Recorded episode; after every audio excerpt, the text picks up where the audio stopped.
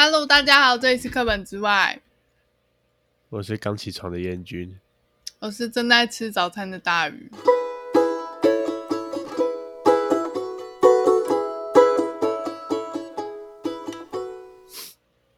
啊，来吧，我们好久没录音了。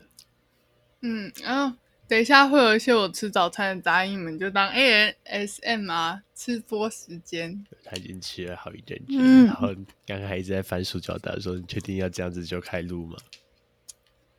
让才有真实感，嗯，然后才有我们那个原本就说啊，反正我们只是把我们闲聊的东西录下来而已，嗯，要把握时间，要把握时间，怎么觉得录音频率这么低？我也觉得我最近的生活太无聊了，所以好像没怎么好录。然后大鱼很容易觉得自己太无聊，就不想录音。那我就觉得还好啊，还是有很多事情可以讲。嗯，来吧，先从昨天的故事。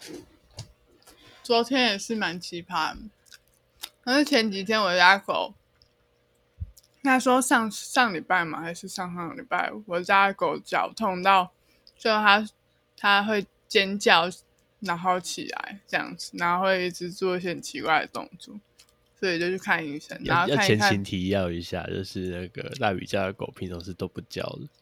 哦，然后它现在年纪很大，它已经是老阿妈一只，现在十三十四岁吧。嗯，哎、欸，我们 IG 好像可以放它那个脚脚抽搐的画面。好，等下我们后面会讲到。嗯，好，然后呢，就是因为他脚痛，所以就带他去看医生。然后医生就说他的牙齿牙结石很多，要不要顺便洗？因为这可能是他这辈子最最后一次洗牙。最后人呃，狗生最后一次洗牙，不是哦，因为因为他年纪也很大，所以其实他洗牙也是蛮有风险，因为狗洗牙都要麻醉。嗯，所以呢，他就说我们再想想看，然后八天后那个脚的药吃完之后再打电话给他。看要不要来洗，然后顺便回报一下他吃药之后有没有变好。如果没有的话，再讨论要不要来看医生。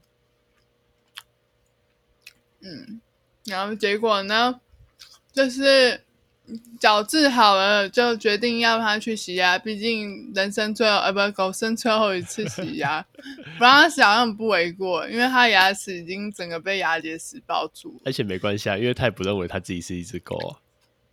哦，对，因为我昨天带他去的时候，就有另外一只红贵宾，然后是两岁的那种小小男生吧，小男生，然后还比他大只，然后那只狗就因为就是他的那个精神状况不是很好，所以主人带他来看医生，然后医生就说想要确认一下他的那个精神状况，所以叫他把那只狗从那个他的那个婴儿车里面。抱下来，然后让它走一走，然后那只狗一下就马上冲到我家狗的笼子前面，然后我家狗就是直接转头背对它。你是谁？不要理我，去旁边。死都不死都不转正哦。哎，跟那个时候你带那个，因为那个大鱼家的狗叫卡卡，就是你那时候带卡卡来我们家的时候，我们家我们家的猫好像也是一样的反应，对不对？嗯，我们家的猫完全没有任何异常，就哦，哦没。然后它是绝对不会看对方，哦，然后还会自己默默的假装去旁边散步，然后事实上在躲别人。没错。然后，对，然后嘞，我要说什么？嗯，再就开始看医生了。哦，没有。然后我觉得那红贵宾还有一件很好笑的事情，就是那时候。那个那个人在我前面，所以他就看一看，然后医生就说他有发烧，要开给他药。然后那个主人就很突然说，因为很久没有带他出去了，所以也没有去给人家洗，所以我我自己洗不太敢剃他小鸡鸡的毛，你可以帮他帮他剃一下嘛？因为他那毛有点长。人家是小毛怪，我想说，看你自己的狗的鸡鸡，怎么会不敢剃嘞？他觉得摸别人鸡鸡很怪，我不知道，我狗鸡鸡，觉得很白痴。嗯，然后，然后后来就换我家狗去洗牙。我觉得洗牙好像也没什么好说的，只是它的牙结石真的是我此生看过最厚的牙结石。我觉得应该有，没看过狗的牙结石吧？我觉得应该有一米厚，哎，那个厚度，整个包在，跟它牙齿大小快差不多，就是整个满满包住啊。就把那牙结石的碎屑全部集中起来，可能就可以生产出一颗牙齿。没有，他是用牙结石在吃饭，真的很屌哎。嗯，然后洗的过程还顺便拔了三颗牙齿，不是吗？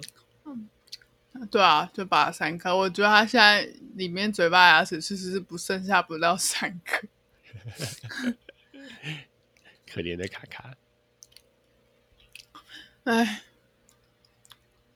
哦，然后讲到我家狗拔牙，我就想到我爸。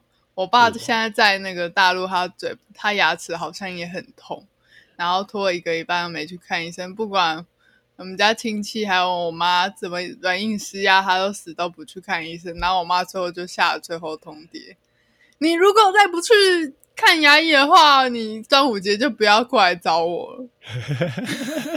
然后就去看牙医。然后我妈说，她本来下午还跟我抱怨，然后后来我我带狗看完那个医生跟她回报的时候，她就说：“哎、欸，你爸传来收据了，六百多块人民币。哦”他终于去看了。然后我就说。好，拜托，我们家老狗现在去拔三颗牙齿都没在靠腰。你说狗都比他强壮。对啊，而且三千块其实说实话不贵啊。你想想，你从大陆回来台湾看，嗯，的整个成本整体来说是更高的啊。也是，而且现在还要隔离啊什么那些，其实成本真的高很多很多。然后你还没讲那个啦，其实，在洗牙的时候有打全身麻醉啊，然后还有麻醉苏醒阶段，一直到回家的事情都还没说。嗯，我只是先想到我拔牙，又想到我爸。哦，好吧，然后回到那一只狗。嗯，其实它麻醉的，就是狗洗牙是全麻嘛，然后全麻，我觉得好像也没有麻很深，因为它就是醒着，因为它眼睛是开的，然后舌头。会些许的移动，就感觉他是有点半梦半醒，对对，然后他一直发这个声音，好像是因为他呼吸有点不顺畅，也没有半梦半醒，他是醒的啊，只是他不能动而已啊。所以他应该觉得我很鸡掰，我就跟医生说，他是觉得我很鸡掰，然后医生说，我觉得他没有什么特别的想法。没有，我觉得他应该觉得你很鸡掰，不然你看你回家之后，他对你做那些事。好吧，等下再讲他回家对我做什么。反正就是因为他一直呼吸不顺畅，所以那个医生就在洗牙途中一直拉他的舌头，就像拉一块像什么啊？橡皮筋吗？就是一直拉，然后收回去，拉，收回去，拉，收回去，拉，收回去，这样子。在处理那个肉类料理。但我觉得很很微妙，你应该很像那个把什么象拔蚌直接把那个象拔蚌肉拉出来，就它又收回去，拉出来它又收回去。象拔蚌是什么？就一种贝类啊，我很大很大颗的贝类，我也没吃过，因为那个就不知道好不好吃，好像不好吃，又好像有人说好吃。哦，好，然后我要讲什么？拉舌头啊，拉完舌头。拉完舌头好像也就没什么好笑的，因为后来就拔完牙齿也洗完牙了。只是拔出来的时候就发现，真的诶，他他那个拔出来的牙根有一有一边就是黑黑，因为他那个牙齿有两个牙根，一个是白的，一个是黑的，代表珠光喽。对啊，然后医生应该吧，我不知道，医生就说，你看这一颗如果不拔掉，到时候就会很麻烦。我说是。细菌感染到脑子吗？那他就说之类的，好像是吧？应该是说怕那个细菌跑到血液里面，然后就全身那边发烧发炎了，就很麻烦。年纪很大了，拔一拔比较干脆。这样，他说这以后也很难处理。哎，然后还有顺便问他说：“那我们家狗要吃心丝虫药吗？”因为前面那只贵宾狗就是两岁到现在都没有吃心丝虫药，然后医生就觉得很惊讶，怎么可能？他如果都养在家里，可能不用吧？没有哎、欸，他说养在家里还是要。哦，还是会得，可是哪里的？因为就是那个、啊、外面飞进来的蚊子啊。只要蚊子身上有带有心丝虫的幼虫，然后再叮到狗狗身上，那个心丝虫幼虫就会跑进它的血里面。有这么厉害哦？对，会。然后他说，心丝虫药就像是一个栅栏的方式，就是它是杀幼虫的药，所以每个月都要吃。嗯、然后，因为如果是假设昨天吃的药。今今天被蚊子叮，那个药其实还没有办，哎，没有办法杀，就是刚叮到幼虫，要下一个月的心丝虫药吃了才会杀那个心丝虫的幼虫。应该是说上个月的药吧？上个月要吃了，下个月的幼虫才会被杀死。不是，是下个月才会被杀死，因为它药效没那么快发挥作用。哦，嗯，哎。所以结论是，如果你的狗很年轻的话，一定要吃心丝虫药哦。是大鱼昨天去看兽医的结果。我很喜欢在那里听那个兽医跟其他人讲话。我们之前有录过吗？好像没有，对不对？没有。哦，因为那一间医院之前我有跟大鱼有一起去过，然后那次去是看卡卡肚子被剖一刀，因为他长乳腺瘤。对，然后医生说他他一共在那边去了，哎，开过三次。吗？不是还开过两次刀，嗯，第一次是那个子宫蓄脓，然后就把它全部摘掉，把子宫跟卵巢全部摘掉，然后那个他的子宫因为都是脓，所以就像是两根肥肥的香肠，感觉应该是直径可能五公分粗的香肠嘛。呃，这也要讲一下，是卡卡是一只很小很小只的狗。它只有两公斤哎，吉娃娃大小，嗯嗯嗯，差不多了。迷你犬，对，就迷你犬，迷你犬比，比我们家的猫还小只。对，迷你犬。你知道我们家的玩就是我们家的猫，它有五公斤的耶，所以是我们家狗的两倍。对啊，难怪他那时候看到那只猫，他就很害怕，庞然大物，嗯，怎么那么大只，还会一直跳来跳去。它哪有跳来跳去？它只是走来走去睡觉而已。我一直听到你们家垃圾车的声音。没关系啦。嗯，好。然后嘞，哦，然后那那个医生是一个我蛮妙的医生，他就是主张，他觉得就是现在外面很多兽医院检查，其实对狗不是那么必要，因为后来我们家狗得得乳腺，哎，乳腺瘤吗？对，乳腺瘤，然后那时候我就不知道，我就想说，我是不是要带它去看那种肿瘤专科医生？然后就去看了别家兽医，然后他就有帮我家狗的那个瘤做穿刺什么的，说要化验什么鬼的，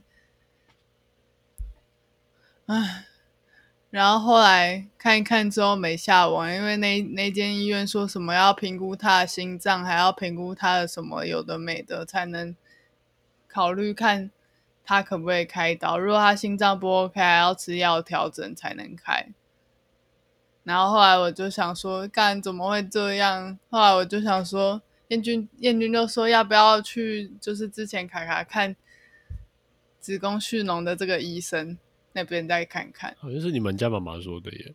哎、欸，是我妈说的吗？对啊，是她说，哎、欸，要不要过去那边看？然后去看之后，医生就说，现在就直接开刀把它拿掉。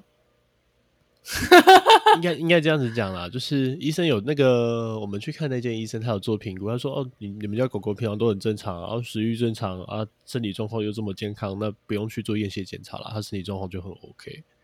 因为如果今天。有症状的病人或是狗狗，就像家里好人，今天看到，假设你有家人突然躺在床上一直睡觉，说今天好累，不想起床啊，你可能觉得他赖床。那假如他赖到一个超过平常时间，就他他可能有点感冒，然后可能量个体温，哎、欸，发烧了，就是可以从很多外部的征兆去发现，不是说，你今天躺在病床啊，那我要抽血检查才知道你的状况好不好？嗯，其实从外外观体征就可以看出来，嗯、他现在活动力正常，吃饭正常，大小便都正常。哦，然后那时候医生还觉得做肿瘤穿刺很可笑，因为他说狗化验，然后嘞，你要帮他做化疗，嗯、然后嘞，他是说那个肿瘤啊，他平常会被外面有一层组织包起来，然后你今天没有去破坏外面那一层组织，它里面的那个肿瘤的细菌、肿瘤的。有问题的细胞就不会透过血液流到全身，可你今天穿刺之后，它可能因为这样子去流到全身，会就是会转移扩散的。对，所以那医生就说，嗯，千万不能把它戳破。对，戳破，戳破反而很麻烦。所以医生也会因为这样就觉得、嗯、啊，那就现在开一开吧。然后他开的过程就是沿着那个肿瘤外围，慢慢的把那个肿瘤刮下来，但是从头到尾都没有把那个肿瘤有划破的那种任何的动作。他是用剥除的，有点像撕肌肉这种感觉。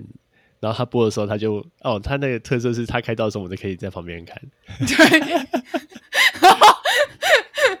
他就说：“哎，我很喜欢看。”人家说：“哦，你们会不会想要在旁边？你可以在旁边一起看。”就哦，好啊，我就。而且那个距离的进度就是怎么说？餐桌，餐桌，我们就是围在桌子旁边，这样这么近。对，对那是以前的啦，不是现在，所以不要说我们亲戚没戴口罩干嘛的。嗯、对，那是以前。然后那时候就是像。在医学上也是这样子做啊，就假如今天有血管破掉或者失血比较大的时候，会先用电烧，就是拿一个电刀，嗯、然后把金属加到高温，然后往血管这样刺。烤肉味道。对，然后这时候就就有烤肉的味道。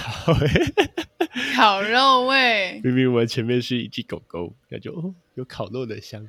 哎、欸，而且我每次看到躺在那边都不会觉得很恐怖哎，因为你很放心医生的开刀嘛。可能吧，我就觉得他会活下来，但是中间的过程像在是玩弄一块什么肉的感觉。嗯、可我因为我比较有印象是上次开肿瘤，这次洗牙我就没有参与到。然后上次开肿瘤的时候，哦、就觉得那个医生在缝那个针，然后说他好像在乱缝，缝起来我看起来鸟鸟丑丑的。然后等到那个愈合开始愈合就哦，那个针线好漂亮，好直哦，而且那个间距一模一模一样一样。然后在缝的时候都没有感觉哦，感觉像乱缝，我也会缝啊。他很像是就是一个大男生，然后再随便缝那个缝裤头的感觉。然后就那时候觉得啊、哦，看起来还好，不怎么样。然后等到那个伤口复原就，就哦，超神奇的那个伤口自动愈合成完美的一条直线。哦，而且他他开刀的特色是也不会叫你要帮狗戴头套。他说：“干你肚子这么痛，你会想摸吗？不会啊，那你为什么要摸？”而且他对他自己的缝线非常有信心。他说：“我缝的绝对不会开。” 他缝的是真的蛮漂亮的，对啊，对，那时候就看到，真的很漂亮，很恶心。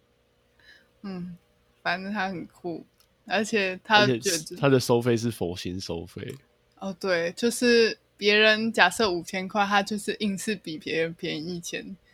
嗯，对，或是更多，因为中间也不会太多什么检不必要的检查。像你要推荐那里在哪里？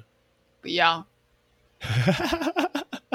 他现在已经很多人了。对，我们那时候去的时候，其实那个医院就小小间，没有什么人。然后呃，就是进去，这次去洗牙，发现人变超多。还 Google 上面的 评价也越来越高。啊、我们那时候评价只有三四个人，还是四五个人。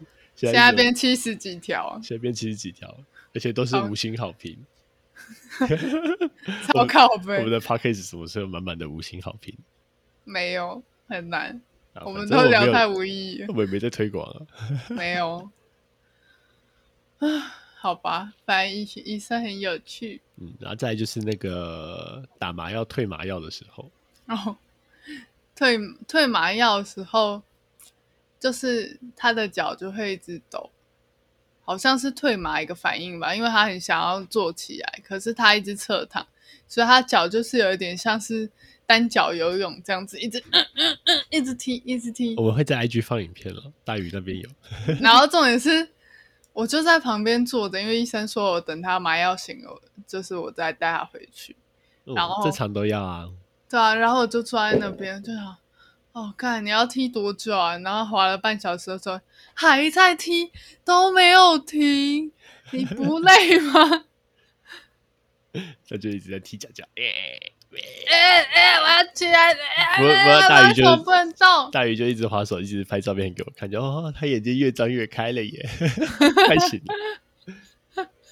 而且他舌头动的频率本来很低，然后现在就会变疯狂乱舔，还滴口水，超恶的。那没办法，就不能控制他。然后到回家的时候，给大鱼带来一大系列的灾难。就是那时候我是骑档车带他去的，所以回家的时候我也是就是背斜背包跟他的狗笼，就是背到我后面，然后就想说干他一直动，我一边骑车一边动，好害怕他就是那个万一拉链坏掉，他会掉出来之类的。嗯。然后我就回家，打开笼子，想说赶快放它出来，因为我还要去买桉树给它喝，因为它拔牙不能吃固体食物，医生就叫我给它喝桉树。应该就像我们人拔牙之后只能吃布丁一样，差不多。对，我还有两颗智齿没拔，耶，恭喜！哎，所以到时候又可以录音了。如果有拔智齿的经验，嗯，就嗯嗯嗯嗯，好，然后。回家打开狗笼，就发现甘霖老师他身上是湿的，都是尿。所以你就帮他洗澡，又洗笼子。我没有帮他洗澡，我只有帮他擦一擦。他没有帮他洗啊，他那时候毛还没退干净，哦，他连站都站不起来。所以到现在他其实还是全身是尿，没洗澡。呃，部分沾到，我有先擦一擦，因为他现在不太适合洗澡，因为我怕他那个水弄到他的嘴巴。还是什么的？嗯、应该会，而且他会一直舔。没错，而且他现在已经很恨我了。还有另外一件事，就他还没退嘛，所以那个医院就叫我先把他关在他的笼子里。所以我我有帮他准备很厚的那种狗狗垫吧，嗯，然后让它睡在里面，还给他电风扇二十四小时，还有冰枕。没错，还有冰枕。然后就想说，啊，那我既然弄好了，你也好了，你就先在家等我，我要出去买你的桉树跟我的晚餐。啊，然后结果回来就看到狗狗喷泉，都是呕吐物在那个笼子，从里到外，还有垫子上全部都是呕吐物。大鱼快疯掉了，然后我就想说，干，我要先洗那个该死的垫子，然后我就把它拿出来放在外面，然后结果他就开始在路上走了，他马上要退了，然后就一直在家里走来走去，然后在我洗垫子的期间，他好像就去尿尿，因为我回来就看到他的那个外出笼旁边有一滩尿，新鲜的，热腾腾，地狱小狗。然后这一次我就想说，那我先帮他，就是把一些东西整理好，就是先放在笼子，然后给他一块新的布，让他睡在里面。然后我就去吃晚餐。吃完晚餐之后，我发现里面又有一滩尿，而且他还是在我面前尿的，满满的尿。看到他又尿了一泡，到底是多恨我？而且在笼子里面。没错，他是蓄意的感觉。他说：“哎、欸，你让我那么痛苦啊！尿给你看，干超级白的啊！你们在打雷啊？我昨天有人打雷声。对啊，台北在下雨啊。哦，新竹还没下来。台北总是很很快，嗯，一直狂下猛下。好了，狗的故事快要讲完。嗯。哦、oh，然后再来就是，啊，我要喂他喝桉树这件事情，因为医生叫我给他喝人喝的桉树，然后那时候我买的时候就想说，狗应该不能喝有甜的吧，我就买无糖的。他更恨他了，你觉得痛苦，还我吃这什么难吃的东西？我我每次喂就是用针筒打进他的嘴巴里一点，然后他可以，你知道，我就想说。他应该要试试看可不可以自己喝，我就倒一点在他的碗里面，然后他就去闻一闻，然后他他就马上甩头，然后舌头狂舔，就是很像闻到什么很难喝的东西，很恶烂的想吐了的感觉。不要，干，他看起来超级掰的，几掰小狗。啊，好吧，安叔的故事讲完，嗯。好，你还有什么要分享？嗯，没有啊，要分享就就是半失业状态。唉，半失业，我觉得没有，因为我们两个比较不乐观啦，所以我们就我已经买了 Xbox 手把跟几个游戏，对我跟严君在家拼命打游戏。没错，因为我觉得应该未来几个月都不能出去。嗯。对啊，然后如果你今天刚好是你的行业有被停业的，就大家一起不要太难过，因为我也是。我就打算就把小城市放假。原本平常每天都要上班，都要很忙。我现在一个礼拜只有哦，至少还有四四四段课要上，然后好像可以偷笑。就是本的生活费还是 cover 得了。对，就啊，基本生活费还 OK。可是因为我比较像是 freelancer，就是我的薪水就取决于工作量的多寡，所以我现在薪水可能比你那种去打工还要低吧。但至少有工作。因为工读生价钱，嗯，然后空闲时间多很多，所以空闲时间多很多，就变成我们现在的生活是什么？我现在生活好像越来越规律了，嗯、每天睡到早上，下午可能整理东西，比如像现在录 podcast 或者是去运动，运动完晚上通常就会有上课时间，然后晚上上课时间完就开始打电动打到死。然后我的话应该是早上起来，然后整理一下家里，打扫一下，然后弄个早餐。到下午会跟我朋友一起做个三 D，然后做完三 D 休息一下，煮晚餐。然后看要不要再做一下别的东西。如果没有的话，就是打电动打到两三点，然后我们就去洗澡睡觉。开心哦！哦，中间还有运动啊。嗯、欸，最近那个消息越来越多了。据说那个 Switch 新的主机好像有消息了，哇，价钱也不便宜，好像一万三。嗯，我可能先确定一下可不可以用旧的游戏片。那如果可以玩旧的游戏片，我应该就会买。会会这么鸡掰不能用旧的吗？很有可能啊，有这么鸡掰的哦？哦、嗯，有啊，有些有。看，这样太靠背了。嗯，没办法，他们的经营方式就这样。在今天又有新的 Switch Pro，就最近消息蛮多的、啊，感觉可能在一两个礼拜会出来吧。希望，嗯，好希望。你是想我买，然后你可以玩，这样就好。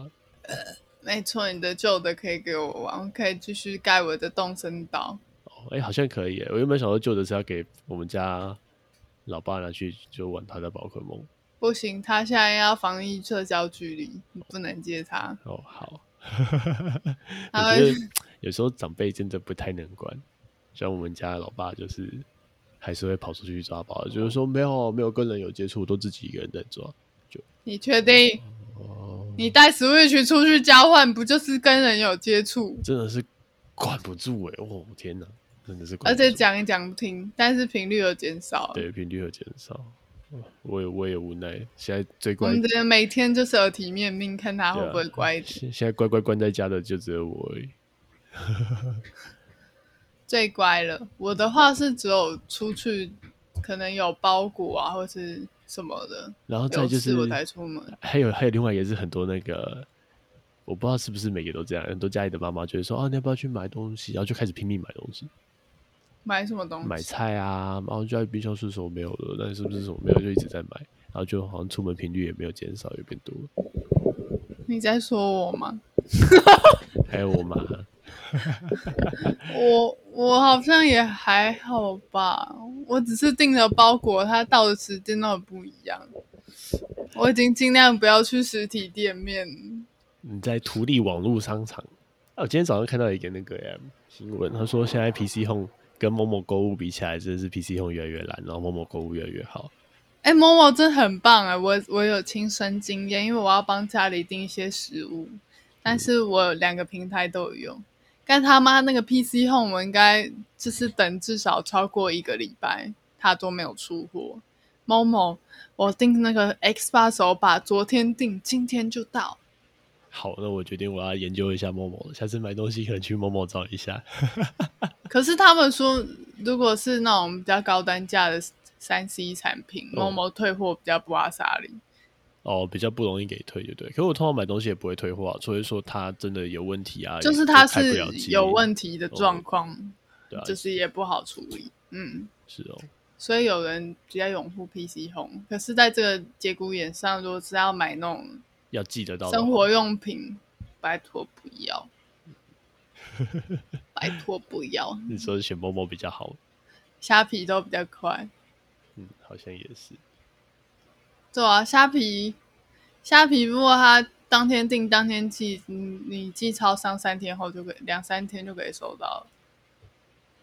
通常要三天吧，店家寄件一天，中间转运一天，然后你再取件一天，要三天啊。很快乐，比 PC Home 快很多，所以我现在虾皮订到爆。嗯，然后其实现在想一想就，就我们老板那时候刚开始说的时候，他其实说的也还蛮准的。他在疫情刚还是一百多例的前那一两天的时候，他说：“哦，这一次疫情哦，这样看起来大概半年吧。”要半年。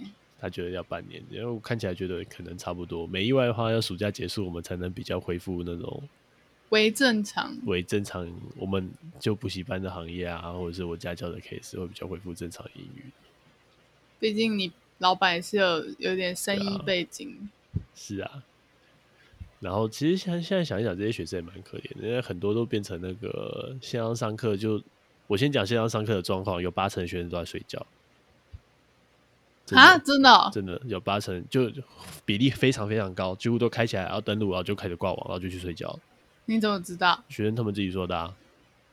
我是说，啊，你是说上学校的课还是上你的课？啊，学校的学校的，我的课还好，我的课还好，因为学校课都是去睡觉，就是早上开起来要登录，然后就是去睡觉，然后再就常常看到他们 IGFB，然后我觉得又旷课，又旷课几节，又旷课几节，又旷课几节。哎、欸，你有他们的 IG 哦？有些有 IG，有些是 FB，什么都有。看我好想要看哦，就蛮无聊的、啊。想想蛮无聊，是不是很坏？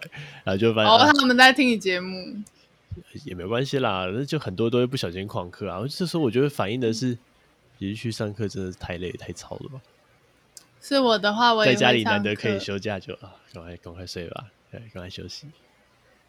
可是他们也很难，很难不，就是，就是很难，嗯，然后再、就是、很难不让我们上课，对啊，然后再就是专心度可能也会有差，然后还有一就是线上上课的方式，大家的方方法都其实都蛮不一样的。我有听到有一些是录成 YouTube 教学生，就是上去把这些都看完，然后也有是线上直播的课，现在线上直播的课反而不多。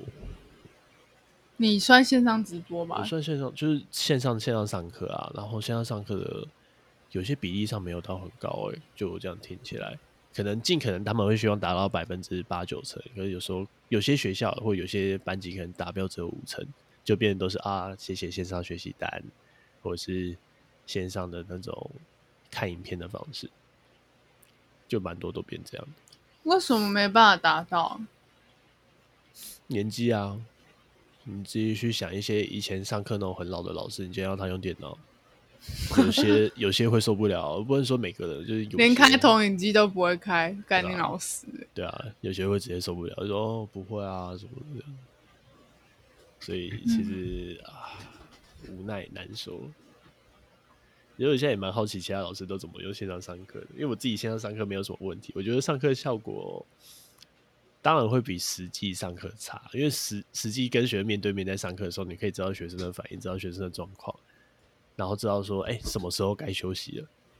嗯、我们我们会抓什么时候该休息了，就通常看。所以你们每次下课时间都不一样？大约会落在那个时间点，但是会不太，有时候会提早，有时候晚一点。如果学生状况都还可以，还听得下去，就会讲再多个五分钟到十分钟。然后如果看起来已经快不行了，就是说就提早个十分钟，提早二十分钟先休息一个时间，或休息时间拉长一点。会看状况，所以休息回来真的会比较清醒。会啊，至少会醒一点。